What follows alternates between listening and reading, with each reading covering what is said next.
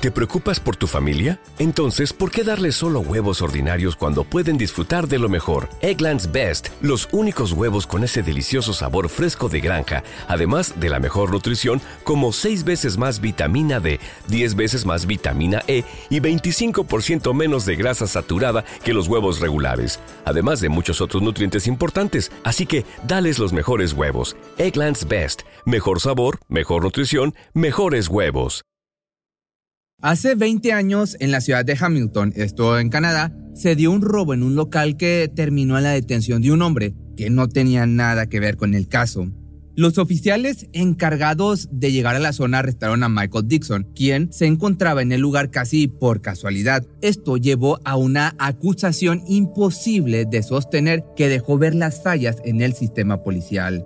En este video nos vamos a encontrar con muchos errores en la investigación desde el primer momento, pero afortunadamente esto no se desencadenó en una tragedia.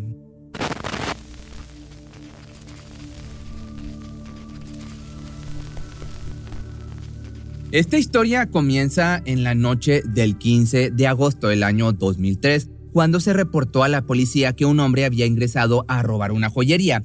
Inmediatamente, dos oficiales respondieron a la llamada y llegaron al lugar en el momento justo en el que el malhechor se iba de la tienda. Lo persiguieron desde ahí hasta un callejón donde lo perdieron de vista momentáneamente. Al mismo tiempo, Michael Dixon, de 37 años, bajaba del transporte público en la parada que daba a la salida de dicho callejón. Un mal momento para estar ahí.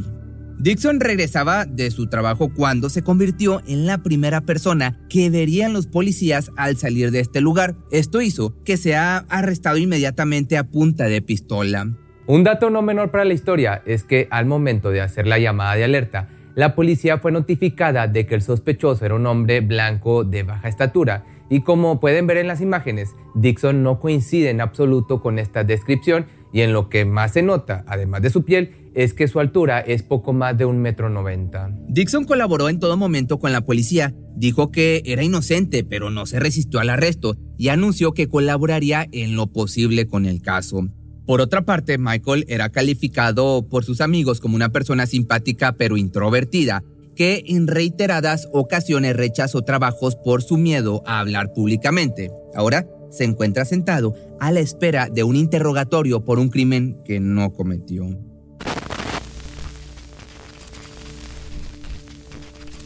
El ahora acusado esperó por dos horas en la sala de interrogatorios a un oficial que sería el encargado de cuestionar su inocencia o culpabilidad. Pero desde un principio, la forma en la que se llevó a cabo este interrogatorio es un tanto extraña.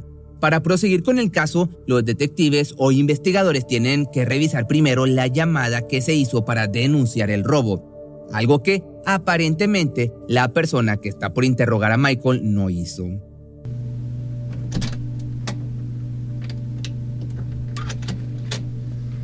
Sorry to keep you waiting, Michael. It's okay.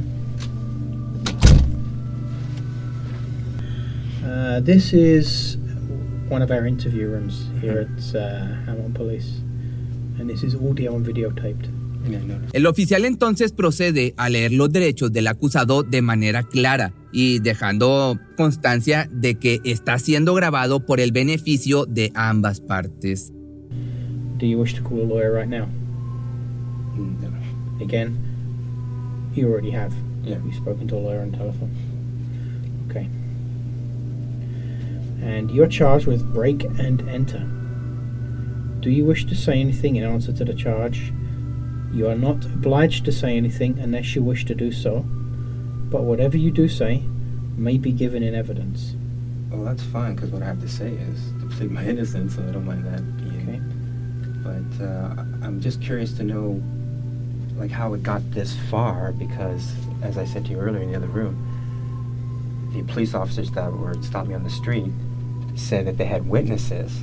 And I well, in the, you you wanted to talk to me about the events in the other room, Yeah. and I told you that uh, that wasn't the right time and place to discuss it. Remember right, that? yeah, Yeah. Uh, there's one other thing I have to tell you before we discuss this, okay? okay, And that's that if you've spoken to any police officer or to anyone with authority, or if any such person has spoken to you in connection with this case, I want it clearly understood that I don't want it to influence you in making any statement. Basically, all I want is all we're interested in is the truth. Mhm. And if you've had any conversations with any other police officers, and they've they've discussed this with you in any way, it should have no bearing on what, what the con- the conversation that we have. Okay. Okay. Okay.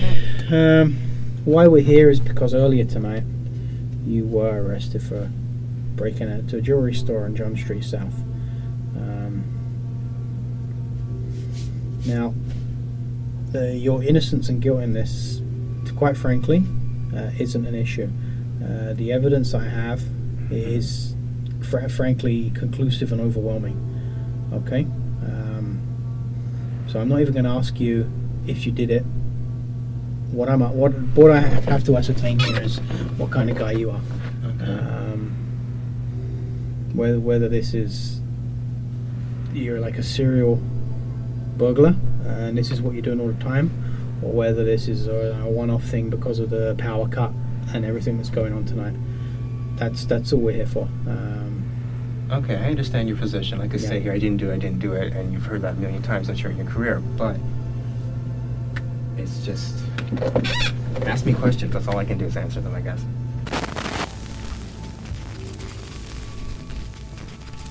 Hay algo que pone a Michael en una posición diferente a la que solemos encontrar en estos casos y fuera del espacio de un sospechoso. Se trata tanto de la forma en la que se comunica, manteniendo la calma a la hora de responder preguntas, utilizando un lenguaje coloquial y en la forma en la que se comporta ante las autoridades. Si le damos un buen vistazo al interrogatorio, podemos notar que está manteniendo la vista fija para hacer contacto visual con el policía que se encuentra frente a él, cosa que puede seguir haciendo incluso sin moverse en su lugar, pero podemos ver incluso hasta que mueve la cabeza, indicándole al contrario que no piensa cortar ese contacto. Con este simple movimiento demuestra ser la persona con más seguridad en el lugar. Irónico, ¿no crees? El investigador es el primero en romper dicho contacto y hasta al escucharlo podemos notar un titubeo. Esto no suele ser normal en, en interrogatorios, pero aquí la pregunta es, ¿será que están demostrando sus dudas ante el caso? why, why did you do it? That's that's basically yeah. That's that's my only question.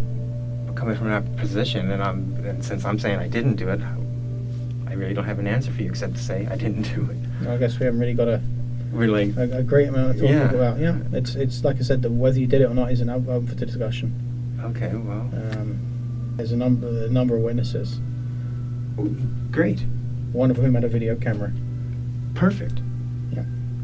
Okay then. Well, that's photo. relieving. That's So- relieving. To be quite honest. Yeah. So view the video camera. I have. Okay. That's why your guilt isn't in in, in issue here.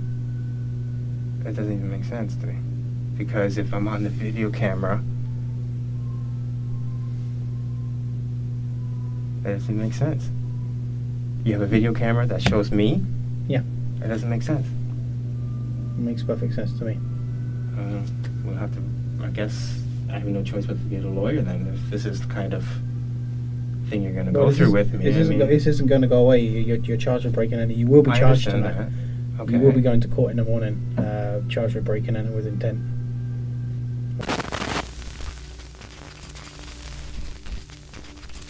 Es difícil no notar el cambio de actitud de Michael al darse cuenta que esa noche no regresará a casa, sino que quedará detenido por un crimen que no cometió. En los próximos minutos del interrogatorio podemos notar que, a pesar de la situación de riesgo que supone pasar la noche en detención, Michael continúa manteniendo su compostura y siendo claro a la hora de hablar. Por si te lo estás preguntando, las dos afirmaciones hechas por el investigador sobre los testigos que vieron a Michael y la filmación que lo muestra son completamente falsas. No hay pruebas que muestren que tienen a la persona correcta, pero esto también lo veremos más adelante. Can I ask you something? Okay, are you just making this up that you have a video camera so you see how I react? Because it No, no, goes that if you're saying, okay, let hear me out for a second, please. If I am guilty, as you believe, because you have me on video camera, then okay, we'll go through the procedure. But I'm saying I, I, you know, trying to call your bluff here because since I know I didn't do it, there's no way I can be on the video camera. Well, like I say, this isn't So- game. It's not a game of poker. Okay. Well, I've, got, I've got nothing to I'm not gain trying to give you a hard No. time, all right? You know what? I've got nothing to gain from that either way. Um, which is why I'm not asking you. Did you do it? I'm not trying to catch you out. I've got nothing to gain from that. Okay. Well, I'm here to ask, do whatever you want to do. The circum- I mean, the circumstances are that uh, three people who live across the street saw you uh, hiding in the doorway there, pulling the glass out, breaking the glass. When the police officers, the two uniform officers who uh, arrested you, pulled Mhm. up across the street from you, they saw you run off down the alleyway, and then they described the police officer who arrested you chasing you on foot. And that police officer then arrested you around the corner. So, This police officer recognizes me in green shorts and white t-shirt with a knapsack. the witness, all of the witnesses, saw you running from the store, being chased by the police officer who arrested you. Oh. When did this take place? Like how long before When uh, I was arrested? Like he ran immediately before, seconds. this isn't me. That's what I'm telling you. Okay, that's fine. Do, do you own a bicycle? No, not in, Tor- not here in Toronto. I do. Yes, Where do you live? nine in here, Hamilton, nine Delaware. Okay, how long have you lived there? Uh, I moved in. I guess year in August. Right. When in August? Oh, what date? I. Yeah. I, I bought the house in April, uh, April 30th, and I didn't move in until August. En este momento podemos notar cómo comienza a haber un cambio en la actitud del investigador. Pasó de tener un tono un tanto prepotente a bajar levemente el tono en el momento que Dixon menciona que es dueño de una propiedad. A medida que avanzamos en este interrogatorio, iremos notando la forma en la que se vuelve muy difícil de sostener el falso testimonio del investigador. You live there all the time? Yeah. So you, you don't own a bicycle, No, not here in Hamilton. But there's one in. You have one in Toronto. Yes, I do. Do you have a, another dwelling in Ha- in Toronto? Uh, no, I have another property, but I don't live there. Do you own it? Do you rent it? I own it. My mother lives there. Who owns that property? It's in my name. ¿Acaso estas preguntas tienen algo que ver con el caso por el que está siendo juzgado? Por supuesto que no. Pero es interesante notar cómo cambia el punto de vista y la forma en la que se sostiene la narrativa del investigador frente a una persona que, a simple vista, no tiene ningún motivo para causar una entradera a una joyería. Después de este interrogatorio, que no suma absolutamente nada a la culpabilidad o inocencia del acusado, el investigador vuelve a consultar por la propiedad de Dixon en Toronto.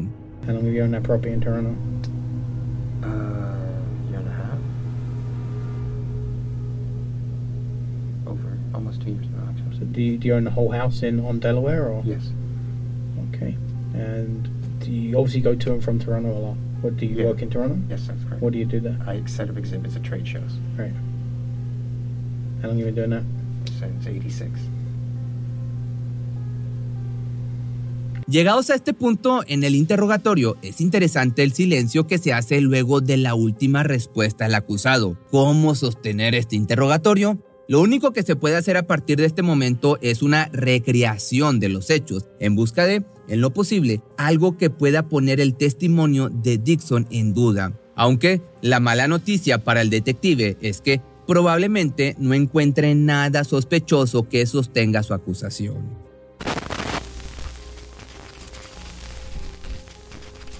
Can you describe to me or just tell me what uh, what you're doing tonight before you got arrested? Oh, certainly. Yeah. Um, I was at work. I caught the 12:30 bus to Hamilton. It pulled in a station. I walked from the bus along, like on the inside of the station, there where the, the docks are, down the stairs, up uh, John Street, crossed John Street. There was an EMS vehicle there. If that helps to like, be a witness. But anyways. Um, got across John Street, walked maybe three paces, five paces, whatever, and then crossed on across Hunter to the north side of Hunter. Did you And run? then- did you run at any point? No, I mean, there weren't any cars, so there's no reason for me to go quickly across the street. I mean, What, what happened when you were arrested by the officer? oh well, I, I could see figures, but it's dark, right? And and I could sense like that person's coming towards me, and I was like, whoa, what's going on here? And then the flashlight came up, and I thought this, and then there's more than one voice, and I thought something's up here. And then they didn't identify themselves as police officers, but I Well, they were in uniform. in the dark, yes. And so then behind flashlights. So my point is I cannot tell who's behind a flashlight.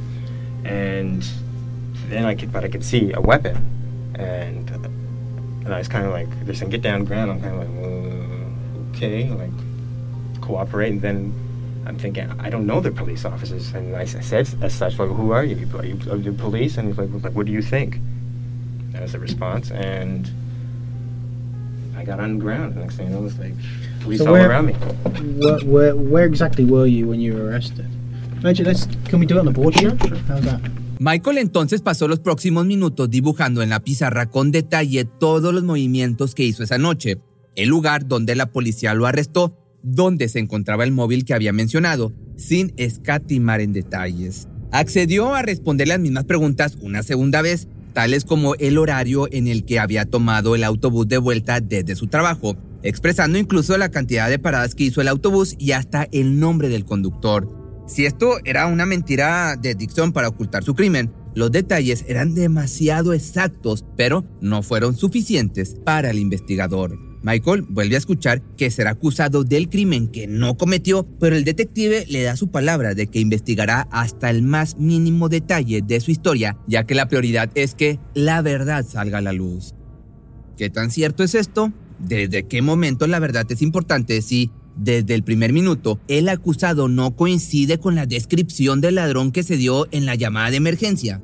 El investigador entonces se retira para checar algunos detalles antes de regresar para una última pregunta.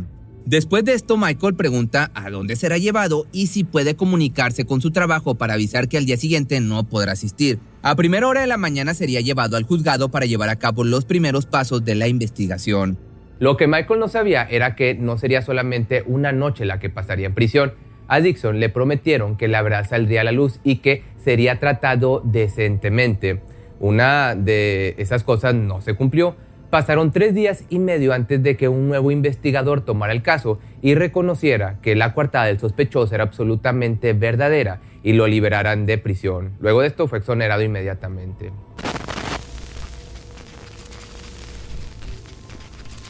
En los años después de esta noche se llevó a cabo el juicio de Michael Dixon contra la policía de Hamilton, el cual le otorgó 46 mil dólares como recompensa por daños y perjuicios en 2011. Pero la justicia también dictaminó que los policías involucrados no actuaron de mala fe ni intentaron incriminar a Dixon por su color de piel. También se adjudicó una multa de 10 mil dólares por daños punitivos contra el servicio de policía y los oficiales involucrados, como castigo por su comportamiento, y acompañó esto anunciando que este tipo de comportamiento en las fuerzas de seguridad no eran tolerados. Los oficiales que se encontraban en servicio esa noche y que detuvieron injustamente a Dixon fueron Oliver Mann, Christopher Bone y Jason Leak, este último detective que llevó a cabo el interrogatorio. En el juicio se encontraron culpables a los tres involucrados por encarcelar falsamente al hombre durante tres días y luego llevar a cabo una investigación completamente negligente que, como vimos al principio del video, hizo oídos sordos a lo mencionado por los testigos de esa noche. En el curso de este juicio, el oficial Bone falleció de una condición médica, por lo que sus cargos fueron eliminados. Este juicio finalmente reafirmó que Michael Dixon no era culpable de lo que se lo estaba acusando.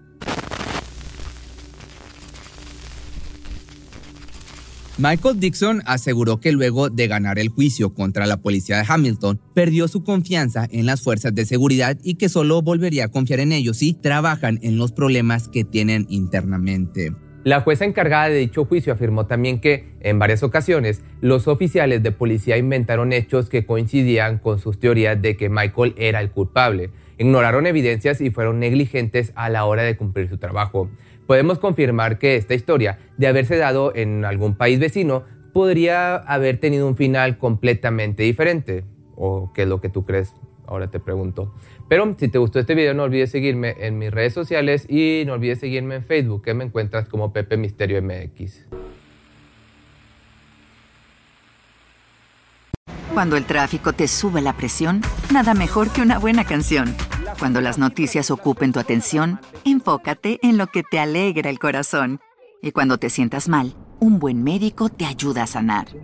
Sabemos que mantener tu salud es tu prioridad, también es la nuestra en Kaiser Permanente, donde trabajamos juntos para cuidar de todo lo que tú eres. Kaiser Permanente, para todo lo que tú eres. Kaiser Foundation Health Plan of the Mid-Atlantic Stay Inc., 2101 East Jefferson Street, Rockville, Maryland 20852. ¿Te preocupas por tu familia? Entonces, ¿por qué darles solo huevos ordinarios cuando pueden disfrutar de lo mejor? Eggland's Best, los únicos huevos con ese delicioso sabor fresco de granja, además de la mejor nutrición, como 6 veces más vitamina D, 10 veces más vitamina E y 25% menos de grasa saturada que los huevos regulares, además de muchos otros nutrientes importantes. Así que, dales los mejores huevos. Best. Mejor sabor, mejor nutrición, mejores huevos.